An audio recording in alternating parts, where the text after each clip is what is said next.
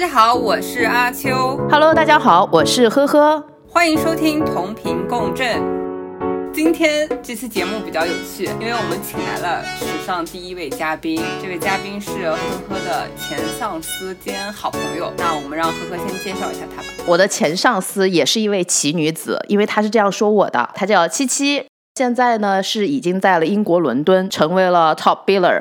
也是能把我这个奇葩改造好，真的是很厉害了。我必须要跟大家说一下，呵呵在录这期之前已经给我打了一个多月的预防针了，说这个人非常的严肃，对事情非常的严谨。我大概提前一个月就开始紧张，在网上搜索各种资料，然后准备问题。而且这是我有史以来第一次操刀去写文案，是是，整个逻辑为什么先要做什么，问题引出来的是什么？那我们现在就可以引出来我们的主题，我们的主题是什么？来，你介绍吧。我们今天主要想说的就是年轻人的焦虑。大多数年轻人的焦虑是跟职场相关的，所以在话题间可能会穿插一些关于职场的内容。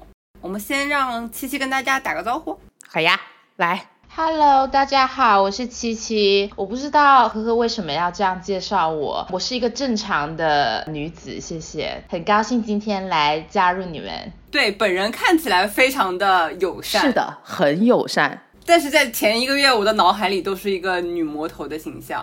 真的吗？你是真的没有看过她做 biller 的样子，而且你知道吗？和她有一起去做 Great，我的天呐，她是唯一一个把我练呲的女性，就是很刚，刚到让我在她旁边就有一种哇，我好想死，但是我不能输。我现在已经不这样，我好久没去健身了，已经。为什么？是因为 lockdown 吗？因为疫情封了蛮久的，在英国，然后改变了我的作息习惯，从而我现在也不去健身房了，顶多就在家做做。在家做做的话，就比较难像去健身房上课一样这么的紧凑，这么的频繁。对我也有体会。来来来，还是言归正传。七七呢，是我们上海这边一个英国上市猎头公司的 senior manager，曾经我的上司。等一下，等一下，上海。英国到底是，所以他现在是在，他现在是在英国总部的哦，又成为了 top biller 金牌销售。过去以后是两年的时间，而且是唯一一个亚洲人哦。所以七七，你来讲一讲嘛。自我介绍是吗？对啊，来吧。我们怎么认识的、啊？我面试的呵呵，当时面试完她，我就觉得这个女的是个奇女子，我想捡回家来打造重塑。结果殊不知呢，她同时接到了两家竞争对手的 offer，那他选择了去另外一家公司，因为那家公司的老板呢是个帅哥，而我呢是个同性别的女的，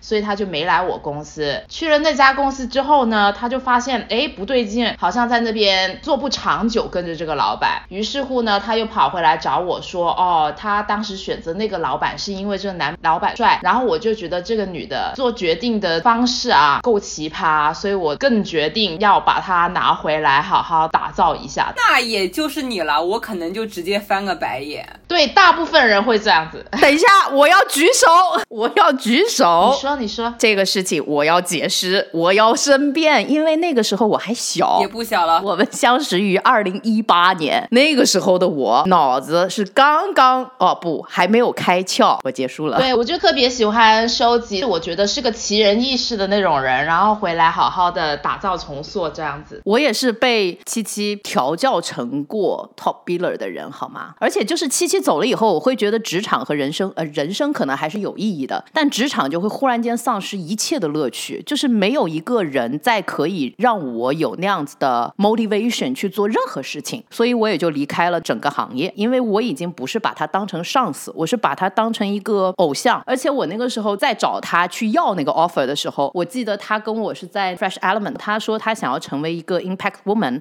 他当时是坐在我对面嘛，光打下来，哦，自带 filter，就这句话现在还是很影响我的。我在当时还有一个 line manager，印象很深的是，七七会告诉我说，他经历了非常多的老板，不能因为说你经历了这样子的老板，你就要成为这样子的人，还会有自己的 rules 和 principle。所以这件事情让我觉得打心眼里的崇拜和尊敬。听下来，我感觉其实还是一个蛮厉害的人，又是金牌销售，又重新遇到一个。个新的环境。对，七七，你快讲怎么 relocate 的？我的妈耶，这个太牛逼了！我感觉“躺平”这个词在他身上根本不存在，根本不像我。所以他肯定是占内卷呐、就他自己那个个性，焦虑型、内燃型的人物。那我们先让七七说一下吧。简单来讲，其实我是因为我结婚了，因为我老公在伦敦，然后我在上海。可是因为我老公的工作，他是自己开的公司，所以他总不能把公司从英国搬来中国吧？但我的工作性质是，其实我去全世界哪一个国家，只要语言能通得了，我还是可以去做同样一个公司里面的同样一份工作的。所以我就选择了自己去 relocate，加上我是挺想尝试一下的，因此做了这个 relocation。我打断一下，因为你的个人需要，所以你向公司总部申请去到伦敦工作是吗？对，所以简单来讲，它是一家英国的猎头公司。我在这家公司干了七年，那我是从最底层的顾问一路干到了高级经理，中间七年的转变呢，也是从单独自己出业绩到带了三个团队，十五个人。嗯，这个其实里面已经有很多故事了。永远前几年都是全中国区倒数第一的团队，到中国区前几名的团队。OK，这就是本身是一个很坎坷的过程，所以我的路一直很坎坷，并没有大家想象的这么顺利。我当时做的这个 relocation 呢，因为是总部，加上呢，永远只有从总部调人去全世界各地的办公室，从来没有从一个偏远的办公室调去总部的亚洲人，所以我是第一个，对第一个。来了总部之后呢，我的职位产生了变化，因为总部没有十五个人的团队给我带，人家也不会听我的，因为我只有地域性的经验嘛，所以我就又从团队的领导变成了一个 individual contributor。对我来讲呢，其实有点像退了三个级别，工资也退了三个级别。哇，对，就感觉有种一秒回到了解放前的感觉。你奋斗了好多年，在一个公司的业绩，然后清零，对吧？嗯，本身就是做这个决定已经是个很大打击。可是我当时是跟公司讲，调不调我，我都要走的了。对，因为我的签证已经下来，我签证一下来，我就一个月以内我就得动身，不然我签证就过期了。但是我很顺利，一个月以内就已经给了 offer，什么什么都搞好了，两个月之内我就走了。嗯，这个是个咸鱼翻身的故事。我来到伦敦之后呢，就是一个很让人打击的一个过程。毕竟干了七年，教了很多经理或者是金牌销售怎么样去做一个好销售。可是我来到这边，我发现对于这边的公司啊、行业、客户啊各种样子信息，我完全是一无所知的。所以等于是从零开始，这本身对一个很有经验的人就是一个很大的一个打击。但我已经算比较有缓冲的了，因为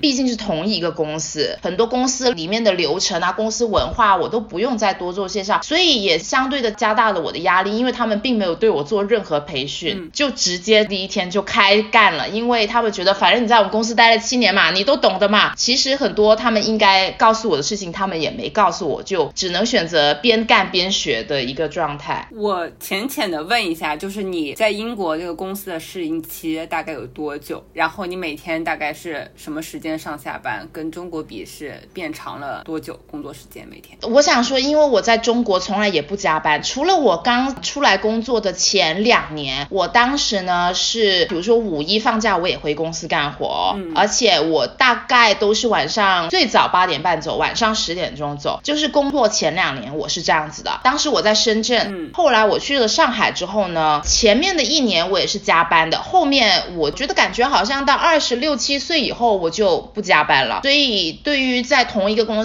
英国和中国来讲，我都不加班。嗯，除非这个加班对我来讲，对我的业绩能立刻产生质的变化，那我肯定会加班的。对，那你在英国这段时间花了多久才适应英国那个工作状态和公司？我的案例很特殊，因为我来了三个月之后，就疫情已经到了最严重的时候。三月十五号，我们就全部人收拾东西回家了。二零二零年的三月，当时我们只以为我们会回家办公，可能两个星期就回来了，结果就封了三个月。嗯后面的一年半，其实只有超市开门，很多东西都不开门，就等于说我们在公司只干了。了三个月，我只认识了同事三个月，从此以后我就在家办公了，再也没有见过我的同事，直到今年一月份我又再重新见我的同事这样子。所以是你问我适应时间多长，我感觉我来的前面的一年，我都是在一脸懵逼，就是没搞清楚到底发生了什么，且在这整个生活和工作的状态下都是这么样一个状态。就这个啊，我想要跟大家交代一个背景，不是谁都可以去做这个 relocate 的。首先是你在这个公司有足够强大的 KPI 或者说这个销售业绩作为基础，还有的话是七七，他是十五岁就去的英国，他的英文特别好。对，所以冲击来讲，是我对行业一无所知，而且我来了这边是做一个新的行业，因为我以前在上海的客户就是比较传统型的客户嘛，那我来这边是只做科技创业公司，这是一个公司没有任何客户累积，且没有任何候选人，一片空白，我就是来开荒的，且我是一个公司不知道这是个啥领域，我也不知道这是个啥领域，然后他们就还敢让一个中国人来做，纯新的。那为什么公司会想到这种领域？没有，就是这个是新起的呀。对，但是这个是我自己提出来的领域哦，然后公司就觉得反正也都是新做的，那你做做看这样子，你就去吧。嗯，对。可是另外一个打击就是在上海，很多客户都是欧美的，所以我用英文来工作是没有任何问题的。我自认我英文挺好，在上海的时候，包括我老公也不会讲中文啊。但我刚来的前三个月，我是对我的英文很没有自信的。比如说你打电话给别人，那可能要语音留言，我是不敢留言的，因为我怕我的英文不好，人家不知道我在说什么。所以简单来讲就很放不开，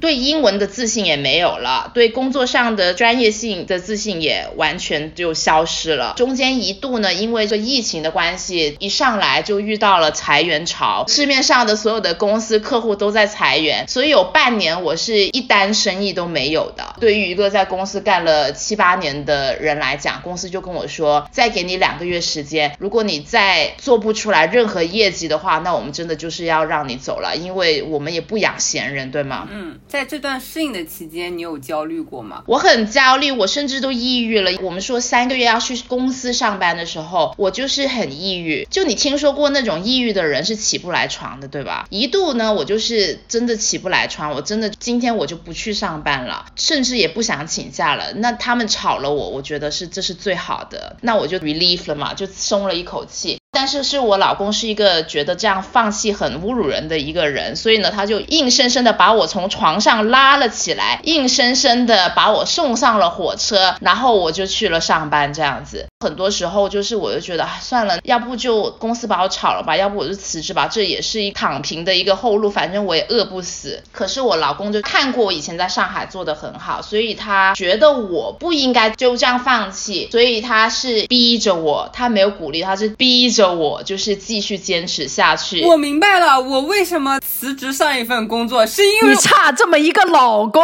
对，完了，单身女子们更焦虑了。或者也可以是你的朋友，对吗？但是就是他确实是逼着我。哎，我逼了哦，我真逼了哦，逼不出来哦，他直接走哦，辞职，在我家大哭。因为你跟他不住在同一屋檐下，如果是你的另外一半，他在客厅逼完你说我走了去卧室，他还能上卧室继续逼你。所以 anyway，就是因为这样子，所以我才没有放弃的。嗯，讲到哪了？没有，我后面很想知道，从个二零二零年九月份开始嘛，你开始每个月都会给公司赚钱，嗯，然后现在的话是开始带人了，对不对？带的是老外吗？。对，不然呢？哎呦，真的是，对，因为我来的时候，我本来就是公司里面唯一的一个亚洲销售呀。公司有六百号人，对吗？当时我来的时候也挺懵逼的，我就问说啊，那我就看看这公司还有没有，就是真没有，就只有我一个人。这段时间公司也变了很多，我们也开始有一些亚洲面孔，一些其他的面孔出现了。从今年四月份开始，我就从一个独自贡献业绩的人，一下子带了五号人这样子。有所以我现在是一个带五个人团队的一个经理，我还没有回到我在上海的那个等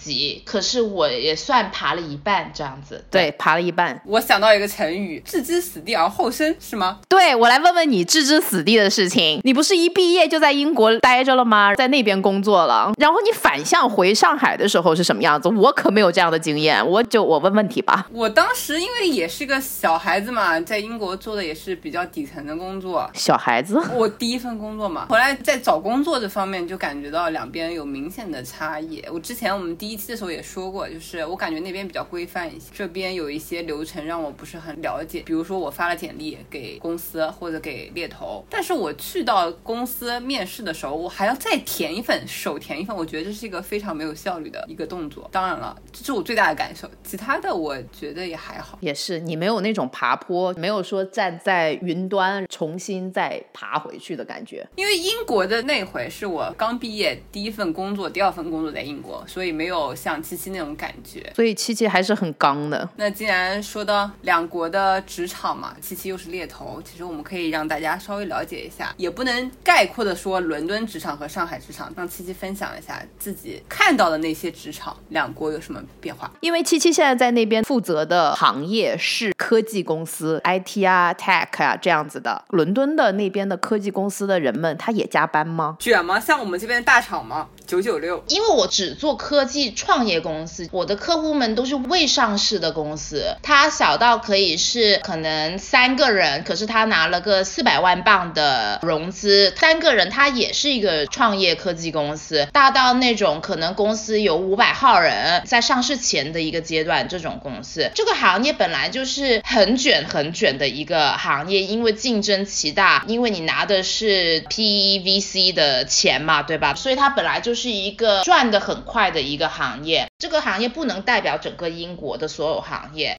甚至不能代表大厂，因为在英国的大厂，比如说 Google 啊，或者是 Facebook 啊这些，他们也都在这边，在伦敦有区域总部。科技行业的人追求的比较多的是专业性。那我感觉，因为我在上海也工作了很多年，大家比较专注的是这个职称，在职场上爬楼梯的这个阶级。嗯，打个比方好了，你可以是一百五十万人民币底薪，你可以是一个码农。对，嗯。你不需要是一个总监，对你为什么会是一个年薪一百五十万人民币的一个码农呢？是因为你的技术比五十万磅的码农的技术好，嗯，比专业性。对，那他怎么知道你的专业性？就是靠一些技术的测试，在你面试的过程当中，嗯，有三分之二的面试大概都是在看你技术的这个能力。我非常赞同，因为国内我们这个行业嘛，title 一开始是执行，然后就是资深执行，再是就 supervisor 就主管，然后。再是 AM 啊，System Manager，再是 Manager 的往上。我一开始其实是不在乎 title 的。当我的同梯的人们说，哦，我都到这个岁数了，我一定要一个这个 title，不然我跳槽，或者就是我宁愿不加工资，我要这个 title，因为他说出去要有个面子。对，这个是一个很大的重点，因为我有一个合作蛮好的码农，他去每一家公司都是技术最强那个，等于说就这个产品主要就是靠他这个核心人物。可是他从头到尾去的每一家公司，他基本上也就是个。技术小组长是他最高级的职称了，不然一般他可能都只是个软件工程师这个职称。可是他其实拿的薪水比一般的公司的总监都要高，所以科技行业好多人追求的是这个专业性还有专家性。那中国的科技行业也是会注重 title 这个东西的吗？不会，不会，不会，也不会。虽然中国也有抬头，但是中国它也是分两条支线的，一条的话呢是管团队，也就是所谓的管理层。管理层。那还有一条线的话呢，至少我知道的也是有走深耕的这种专家型的这个路线。七七讲的其实就比较像中国，你去选就大厂里面它是可以选的嘛。你是打算去深耕你自己的管理呢，还是想要深耕自己专业？刚去的时候都是软件工程师，然后他们做到了高级软件工程师的时候，他们就可以有这样子的选项。嗯，明白。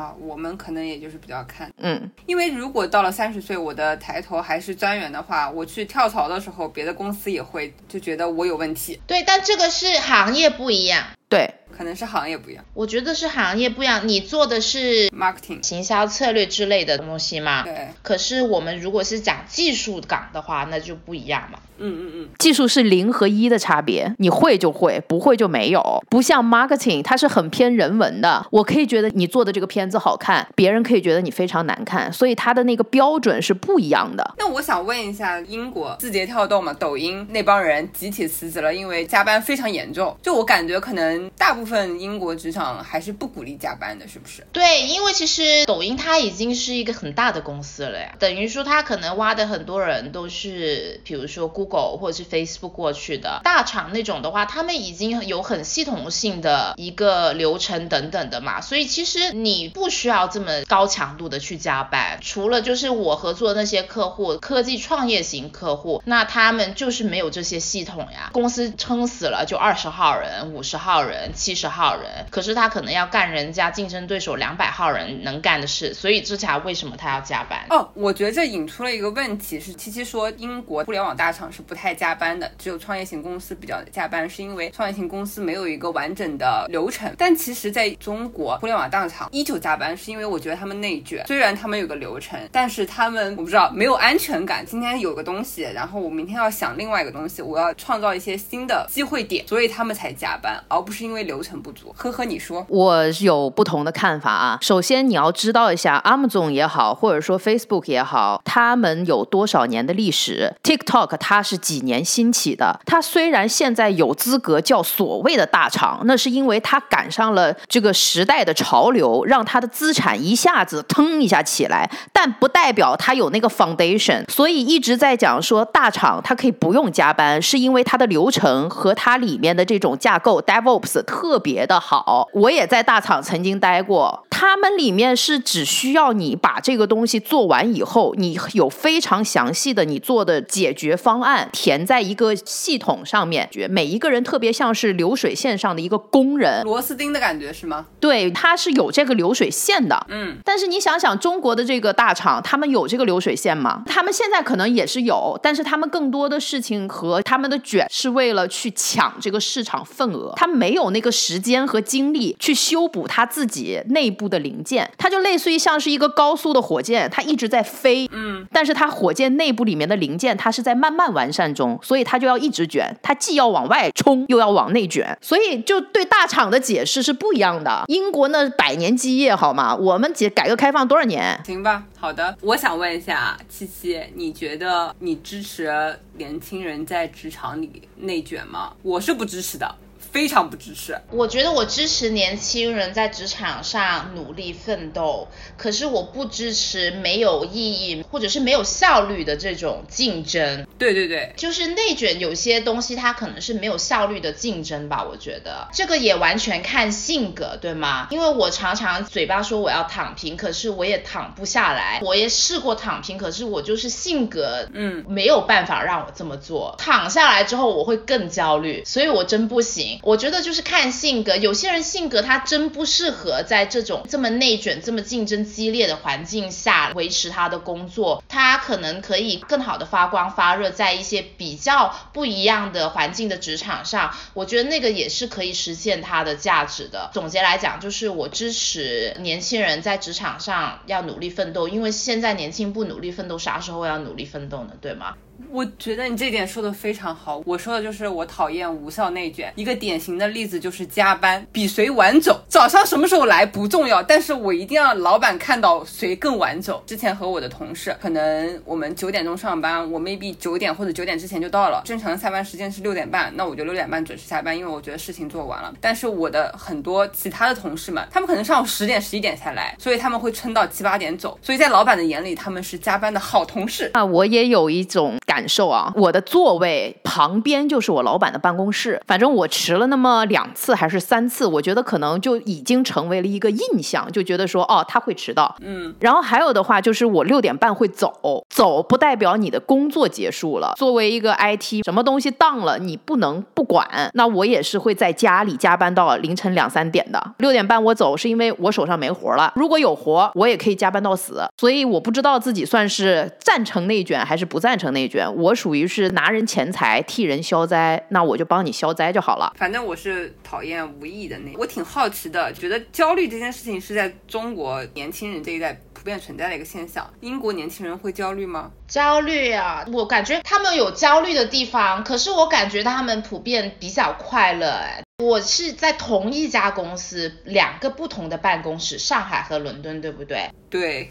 伦敦租金就比上海高呀，对吗？一千多镑就是你可能一万块钱人民币，你只能在伦敦不这么中心的地方租一个合租的房间，你连一个整租都租不起，对吗？已经涨到单间都要一万块钱人民币左右了。这么贵了吗？对啊，肯定要啊，对啊。妈呀！而且最近因为很多人搬来了伦敦，伦敦的房子就是租房市场供不应求，导致现在租房子都很内卷，你要竞价。你说租房要竞价吗？对，就这个房子月租一千五，租客一就说我出一千六，租客 B 说我出一千七，最后这个房子一千八租出去的。希望上海的房东不要听到这段话。没有，现在上海不是这么行情，可是因为疫情，很多人来伦敦，导致这样子，所以伦敦交通也很贵，对吗？就我一个月我要。正常每天去办公室，我大概交通费一四千块人民币。嗯，吃饭也比上海贵，对吧？因为伦敦又是个。遍地都是精英的地方，你想名校这么多，伦敦本身毕业的，我们有伦敦政经学院、帝国理工、牛津、剑桥又很近，所以大家都来伦敦工作了。在伦敦刚开始起步的年轻人工作根本就存不了什么钱，都是基本上能维持自己每个月的开销就很不错了，都大部分都是月光。但是我很好奇，你为什么觉得他们是很快乐？哦，因为是这样子的，他们会想要买房，可是这不是第一人生目标。他没有说哦，我一定要三十岁以前买房，结婚之前一定得买房。所以在这方面，他们赚到的钱会月光，是因为他们会常常去旅游嘛，对吧？嗯，想说一下，觉得国外人对假期这件事情是非常尊重的，就是你在放假的时候，你的同事和你的老板基本上就是尽量避免联系你。但是在中国，我觉得没。有人在顾及这件事情。如果你休假了，想要找你，我还是会发微信给你。我不知道你们赞不赞这个看人吧，因为我当时在中国，我也会放假，然后我的下属就会说，那我即使我就放假前每次走，的时候我说，除非我这张办公桌烧起来了，你可以打电话来告诉我，不然的话，其他事情你都可以找其他的上司帮你去解决，你不需要在我放假的时候让我来帮你解决某一件小事。这就是为什么我爱上七七的原因。这是真的是。我的原话，那你的老板会找你吗？我的老板也不会找我呀。因为我就是一个态度很明确的人，所以果不其然，你的办公桌烧了，对吗？我的办公桌没有烧，但就是因为一件小事，我有一个前男下属就打电话来了，在我在法国旅游的时候，他打电话给我说他有一件事情要跟我说，我就问他桌子烧了吗？他说没烧，我说那就你自己解决吧，或者是找别的上级，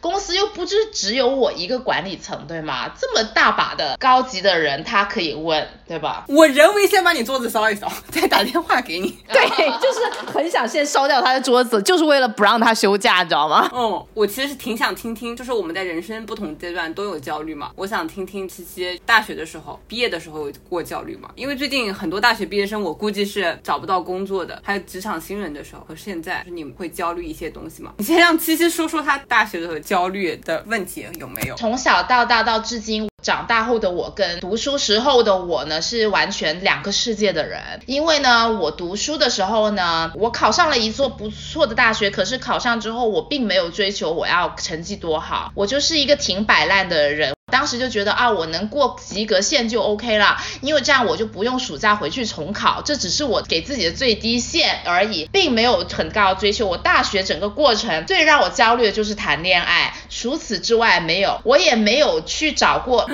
为什么？因为就是人生大事呀。当时对于我来讲，等一下，等一下，你焦虑谈恋爱是？对，焦虑找不到对象，还是跟对象老是吵架？我大学都是一直有男朋友。我人生中最大的焦虑的点，可能就是谈恋爱这件事情。除此以外，并没有让我觉得特别焦虑的事情。就是我读大学的期间，然后呢，我也没心没肺的，我也没有去找任何实习。我为什么会去读研究生呢？大家千万不要学我，我真的就是个没心没肺。的人读书的时候，大家考研报研究生不都是大学最后一年，一开始差不多就要报了吗？我没有，我是读完大学六月份考完试，八月份才报的。可是我依然就上了布里斯托大学的研究生啊。哦，英国英国的考研，他一直在海外。对对对，特别的没心没肺的一个过程。读大学的整个过程也都是在享受人生、玩耍、读书。可是我也并没有真的清楚读完书要干嘛。当时并没有计划回中国工作，只是刚好去一个公司实习。然后呢，实习的时候人家说他可以给我全职的岗位，我说不要，千万不要，因为我两个月后我要走了，所以你就给我一个实习岗吧，随时都可以走。结果殊不知干着干着，觉得自己还挺适合这份工作的。从而我就开始了我的猎头生涯。猎头生涯，对我觉得你很幸运，因为我觉得很多毕业生毕了业以后根本不知道自己要干什么，也不知道自己擅长和喜欢什么。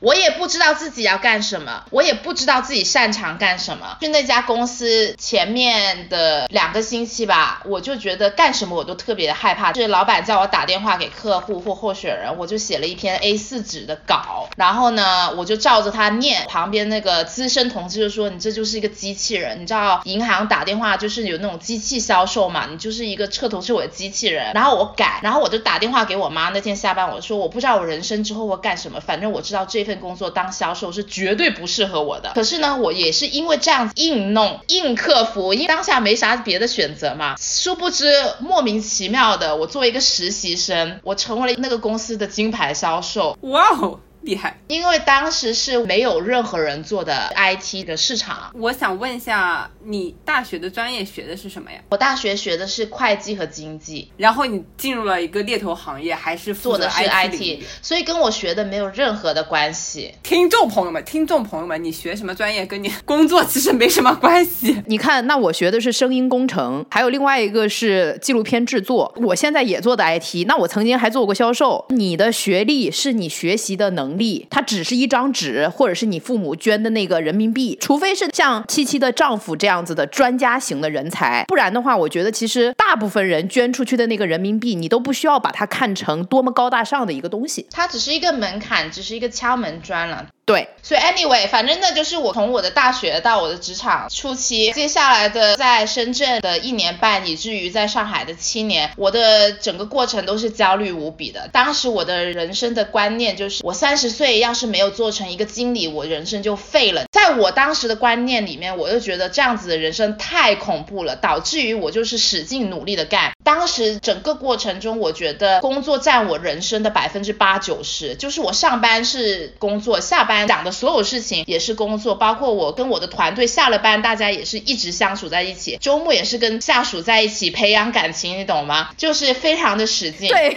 那你现在回头再看那段时间，你觉得是是好的，还是觉得那段时间不应该这么做，要有自己的生活阶段吧？没有，我觉得当时我也没有啥别的生活，当时我也没有家庭，对吗？我也单身好多年，对我没有什么别的，我就只有朋友，工作就是自己的朋友。然后我当时还二十几岁做了经理，可是我当时就觉得三十一岁、三十二岁我做不上总监，我人生就完了。每个人生都觉得在完了，完了，完了。他一直给自己燃烧，你知道吗？完了，完了，完了，我的人生完了。我现在听到你们说，我想躺一躺，我觉得有丝累。对，你知道特别的卷，我当时就是个卷王，听着都觉得我当时非常的卷，极其的焦虑。然后有一。年我的团队做的业绩很好，超过了公司给我的目标十个点，十 percent。可是我自己给我自己定的目标是二十个 percent，所以当时超过了，可是我抑郁了两个月，因为我觉得我没有完成我自己要的那个目标。这就像是一百分的卷子，你考了九十八分，你在想为什么我还差两分没到满分？对，我觉得自己很废，我就觉得自己特别的废。当时整个过程、整个状态，在上海的那么些年，就是一直在追求名利，我只能这样讲。天哪，我觉得好可怕呀！可怕吗？我觉得有一阵子我被他带的也这个样子。可是我现在已经不那样了。哎，那你们当时有这个焦虑的时候，你是觉得啊，我跟这个焦虑和平共处，还是这个焦虑确实让我很不开心，但是我一定要逼迫自己往前走？至少我那个时候不会感受到不开心，我感受到。的就是蓬勃的野心，我非常的想要得到那个目标，然后就是发疯去做，就是这种感觉。对于我来讲的话，就是我在很焦虑的状态，我不会抑意识到自己是很焦虑、很紧绷的状态，因为你一直就是这么持续的好一段时间嘛。可是这不是一个健康的状态，所以导致你可能一些想法都会比较偏激，或者是比较负面，或者是比较尖锐吧，整个人。对，因为那个状态下你很紧绷嘛。比如说身边的家人朋友会只说，哎，你现在很焦虑哦，然后我就会突然意识到，反观一下自己，确实我这个状态很不健康。因为我的朋友，我他们说，他们有一段时间焦虑到已经晚上睡不着觉了，就我感觉这已经影响到自己的身体了。我不知道你们有没有这种状态？我没有，但是我当时就是一周去六次健身，而且我每次去健身都是很猛的那种，什么举铁呀。Great。Heat 就是 body pump，我一周要做两次，就是 spinning，我一周要做两次。对，反正我就是高强度的运动，很恐怖。觉得意识到影响我身体，是我去看医生，然后我医生说你身体有点虚，我说不对啊，我一周去健身六次，持续两年，他说你就是因为你天天搞这么猛，你的身体才虚的。焦虑对我的身体产生了一个负面的影响，这是真的。我焦虑的时候也健身，就是跟他一起，然后他还。还在健身，把我给健呲儿了，所以我就特别服他。有释放吗？特别释放。焦虑的时候，就是你脑子里想着那个 goal 去打拳。我喜欢打拳，他不喜欢，他喜欢 pump 啊之类的这样子的一些负重型的。然后我喜欢打拳，蹦蹦跳跳这种，哇，太爽了。我觉得可能这个东西也是相辅相成的，因为我其实不是像七七这样子的自然型的焦虑型人格，我其实本身很佛的，很躺，我很懒惰。虽然我天天说我要钱，我要这个，我要那个，他其实是。是能开启我的那个人，后来被带着带着焦虑挣钱倒不焦虑了，我健身倒是真的被带起来了，这就是另外一个路子了。你需要一个人带一带，因为很多人就是为了抵制焦虑会选择躺平。在你们眼里，什么样的行为才是躺平呀？躺平啊！我是绝对躺不下去的人，那个床上我觉得像个热板一样，我觉得躺下去你就死了，因为我会真的觉得你躺平是有别人帮你负重前行，你怎么可以把你的压力、你的对社会的不满，或者是你的对自己人生的无能，全部放到别人的身上呢？尤其这个别人还是你的父母。我真的认识有一些人，他们真的是可以完全很舒适自在的躺平，可能家里特别有钱吧？不不，我有个亲戚，而且还是男生，他毕业了以后，他想找一个钱多事少、离家近的工作，一直都没有找到，然后他就在家里每天打游戏，让他的奶奶每天给他送饭吃，就是这样。如果我是这样的人，我会焦虑，我觉得自己很没用。你不用问七七了，他听到这样子的事情，他就会翻白眼。在职场上，我也遇到，我觉得是躺平的人，就是你想。让他做事，他不做，以各种借口推脱，我觉得这是一种躺平，我也是受不了的，因为是职责范围内的东西你不做，对我来说也是一种躺平。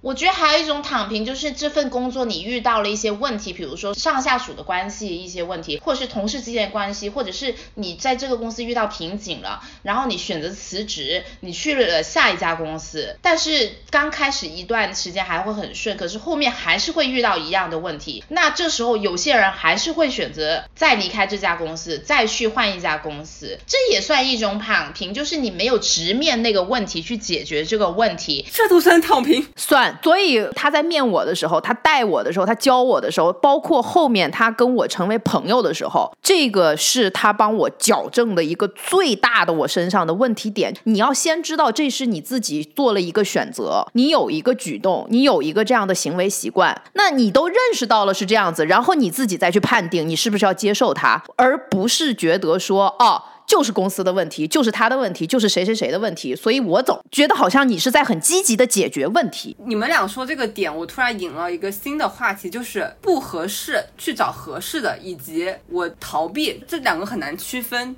我不知道你们有没有听懂。我懂你说的什么，我觉得可能这也会牵扯到下一个，如果你们想要带到的一个问题，就是说年轻人要如何去选一个行业工作，或者是公司老板，怎么区分这个东西？就是因为我们都说年轻人在刚开始的时候可以 try and learn 嘛，找到一个合适自己的领域。但是那你们会不会这种行为就是他在逃避他不擅长的东西，或者一直他人生中所遇到的难关？我想问的问题是，尝试不同的工作，什么才叫适合你的工作呢？呢？因为对于我来讲，一个工作是不是适合你，它不是说它在往上走的时候一切都很顺利的情况下是适合你的。每一份工作都有高低起伏，在这个低的时候，你怎么样去度过这个工作里面的低，从而你后来觉得这个工作其实是适合我的。因为你光用这个高这个往上走的这个阶段，每一份工作来评判这个工作是不是适合你，我觉得不是特别公平的一个评判。或者拿我做反面例子吧，因为其实你们两个个都没有像我这么 jumpy，且换了这么多行业。说实话是的，而且我经历了好多好多的老板。最早我是做 engineer 的码农吧，算是，然后后面又做了 PM，就 BA PM，又做了销售，再回到现在，我觉得是那个时候，因为七七在，他的那个心理的那种强心剂，让我这个人就是冲啊冲啊冲啊，有点像是我整个思维方式会被他影响，然后我会往前冲。我认为我自己适合做销售，其实我没有那么适合做这件事情，但我很喜欢的事情就是解决问题本身。可以这么理解吗？就是你这么多轮跳槽，然后试下来，发现工作的内容不太重要，只是工作中你可以解决问题才是适合你的工作。你要想你自己的那份荣誉感和你自己内心的那个感受，就是你自己肯定说你做这件事情的时候，你会感觉非常开心，对吗？你千万不要把这个开心或者你这种自豪感、成就感 link 到你的老板身上，因为七七就是我的一个生生的例子，老板会走的。我现在可能反而会把这种成就感 link 在我解决了多少问题上面。就这个问题，哪怕我解决的非常痛苦，我花了非常多的时间和精力，但我仍然很快乐。七七，我想问你，当时你毕业的时候实习进入猎头行业呀，做到金牌销售，因为这个原因你才觉得自己是适合猎头行业的吗？还是有别的其他原因让你快乐，还是怎样？这个职业让我快乐，是因为我可以快速学到很多东西。如果我是在一些公司里面做一个刚进公司的员工，我是永远不可能跟他接触的人打交道。比如说我二十四岁，我的候选人都是总经理，通过跟他们打交道的方式，捷径的学到一些智慧，得到一些领悟，这样子，这个是对我来讲是最大的成就感，而不是我赚了多少钱，钱是后续会带来的东西了。包括我现在做了这么多年，我还在做这份工作，可是我打。交到的人也不一样，我的现在接触的很多人都是很有热忱要创业的人，那他们做的产品甚至有可能改变一个行业的产品。这些人他并不是为了钱而做这份工作，因为他完全可以去大厂做这个产品的原因，是因为他们有一定的信念，这个产品可以改变一些人的生活。我很喜欢这份工作，其中一个原因是这份工作让我接触到了生活上我接触不到的一些牛人。我感。感觉可能大家判断合不合适的时候，满足感、快乐和成就感这三个是非常重要的标准，包括我自己也是。对，我不知道我有没有回答你的刚刚的问题。我想要讲的点就是这份工作它让我的满足感是来自于这里，适不适合呢？我觉得我天生不是个适合做销售的人，因为我天生是个内向的人。我读书的大学的时候，你去一个 party，永远有人在角落，我就是那个在角落的人。可是我这份工作却需要我跟陌生人打。打电话去跟陌生人见面，甚至说跟陌生人吃饭喝咖啡，从来没见过，第一次见面坐下就尬聊一小时，这些都是我后天工作的时候硬是培训了自己，加了这么一些技能的。但天生的自己，我并不喜欢干这种事情。所以相对于内向，你更喜欢接触到不同领域的牛人，是吧？没有接触这个牛人本身不是一件多厉害的事情，但是我觉得我可以走一个捷径，从他们身上学到一些东西。一些精髓，以一个最快的方式，就是直接跟他一起工作或者做一个项目，从而我可以学到，这是让我很有满足感的。总结来讲，七七呢，他有自己的快乐源泉。每一个人的快乐源泉是不一样的，因为人不一样，所以我们不需要去理解他的快乐源泉的原因。但是他有这个快乐，这个快乐已经让他能把就是内向的人格愿意去调用成外向的人格，以满足他自己的这个快乐，那就很 OK 了。就像你当年的快乐源泉是男色是吗？所以你选择了那份工作。而且你知道吗？我去面试七七的时候，我还问他，我说做猎头是不是可以找到男人？然后。七七都愣住了，对我说我不知道，反正我干了七年猎头，我没找到男人的。对，那你的男人是怎么找到的呀？不告诉你。我的男人吗？我的男人就是大学同学的朋友。那我想问问七七，如果对正在焦虑的年轻人，你有什么想要跟他们说一说的？继续焦虑的吧，反正也不会消失。没有，我觉得焦虑对你的人生或解决事情没有什么太大的帮助。因为人在很焦虑或很不好的状态下，你是会做一些错误的选择的，从而大大小小可能影响了你的人生。嗯，但我觉得焦虑的时候，很多人可能并没有意识到自己真的是很紧绷、很焦虑。我觉得首先可能你是要意识到，确实是在一个不是太好的状态，你是很焦虑的状态。意识到这个状态之后，面对它，可能了解就是说焦虑的来源到底是什么，然后你需要想些办法让自己先离开这个焦虑的状态。那每个人的方法可能不一样。对我来讲，如果工作上真的是焦虑到不行了，我真的就会立刻当下就请个两三天假，或者是哪怕一天也好，对，重新重启一下，目的是让我可以比较冷静的来面对这个状态，然后再换个姿势卷。对换，或者是想想有什么别的出路嘛，对吧？我跟你讲，七七现在脾气变得非常的好，而且很有耐心，说话的语调都是慢下来的。以前的七七不是这个样子。难怪你这么怕他。对的，我就记得一件事情，我们是每一个季度会去看业绩嘛，然后一个季度结束了以后，七七就会说：“好了，现在大家都是洗脚币了，我看谁再能爬回到做贵妃。我们都是要靠 KPI 的好吗？”好的，那到最后一趴了啊，我就趁机问一下，七七能给现在的职场年轻人有什么建议？特别是在选行业、选公司、选老板上，什么样的简历在猎头眼里算是一个优质的简历？我先回这好几个问题嘛。首先，年轻人选行业，你肯定要选一个朝阳行业，对吗？你在一个夕阳行业里面卷到死，你也卷不出一朵花来。那选公司的话，我觉得很重要，就是你要看公司的文化，还有晋升的条件、空间适不适合你的性格。比如说，本身你就是一个承受压力能力不高的人，然而你选择了一个公司，天天就看 KPI，就看业绩，往死里卷业绩，你才能够升职的，这种公司就根本不适合你这种性格，对吗？但反而你去别的公司，文化晋升条件不一样的话，你可能可以发光发热，成为里面最好的员工，对吧？同样一个人他在不同的公司文化还有晋升条件里面的话，他是可以有不同的成就的。老板，因为我是一个。十年工作经验，我已经换过九个老板了，哦，而且我汇报过给英国人、澳洲人、美国人、湖南人、呃香港人、新加坡人、荷兰人，你懂吗？被动的吗？被动的呀，哪有自己可以换老板，对吗？就比如说你跳槽，没有，人生只干过两家公司，所以我在现在这家公司干，明年就十年了，所以我是一个不太跳槽的人。老板对你的职业长期发展，其实它的作用并不大，因为老板会升职，你可能中间你的老板就变成你老板的老板了。就是我觉得能影响你职业最大的那个因素是你自己。我先说一下嘛，朋友他的简历还嗯挺好看的，因为猎头跟他说他的简历在他眼里是优质简历，他的简历背景是什么呢？他在一家公司里待了很长时间，后来又跳槽一家非常一线的奢品公司，所以在奢品界的猎头里，这绝对是一个优质简历。所以我想问一下，在你们的眼里，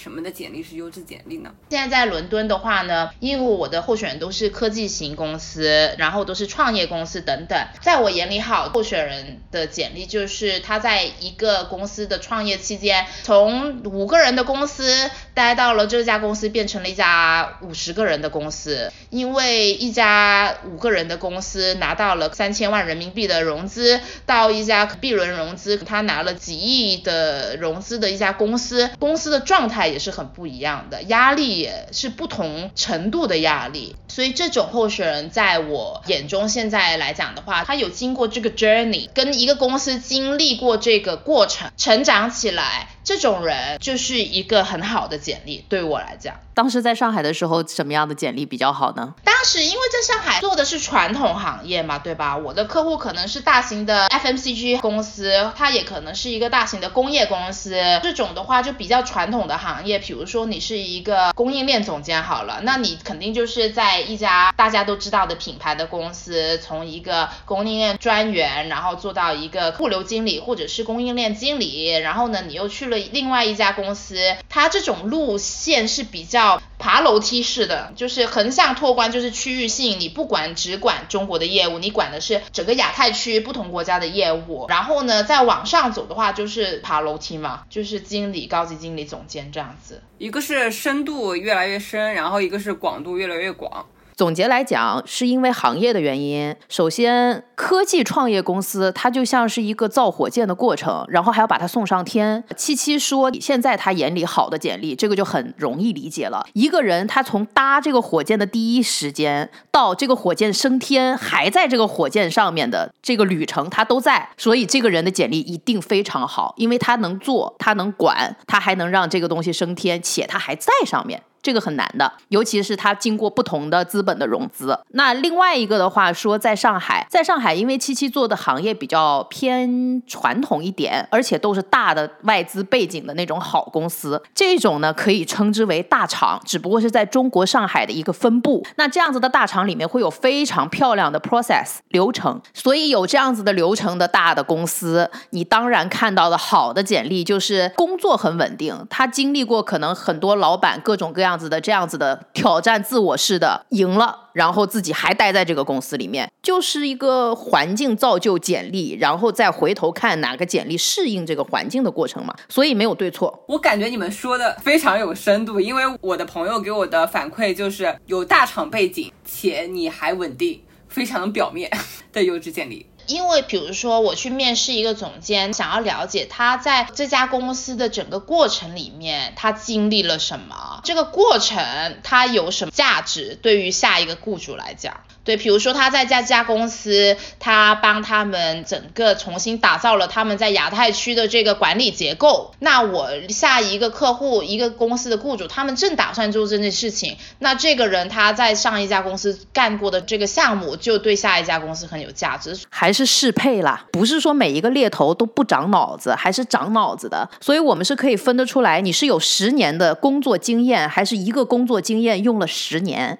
厉害厉害，给你们点赞！我是遇到很多不靠谱的，我们这期被我强制聊完了。嗯，大家以后可以在网易云音乐、小宇宙、QQ 音乐和喜马拉雅搜索“同频共振”收听我们的播客，同时也可以关注小红书、微博来实时获取我们的动态。那这期就这样啦，大家再见！感谢七七，来再见再见，耶，拜 拜拜拜。谁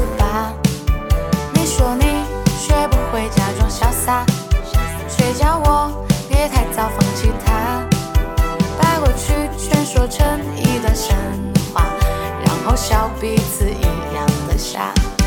我们这么在乎他，却被他全部抹杀。越疼他越伤心，永远得不到回。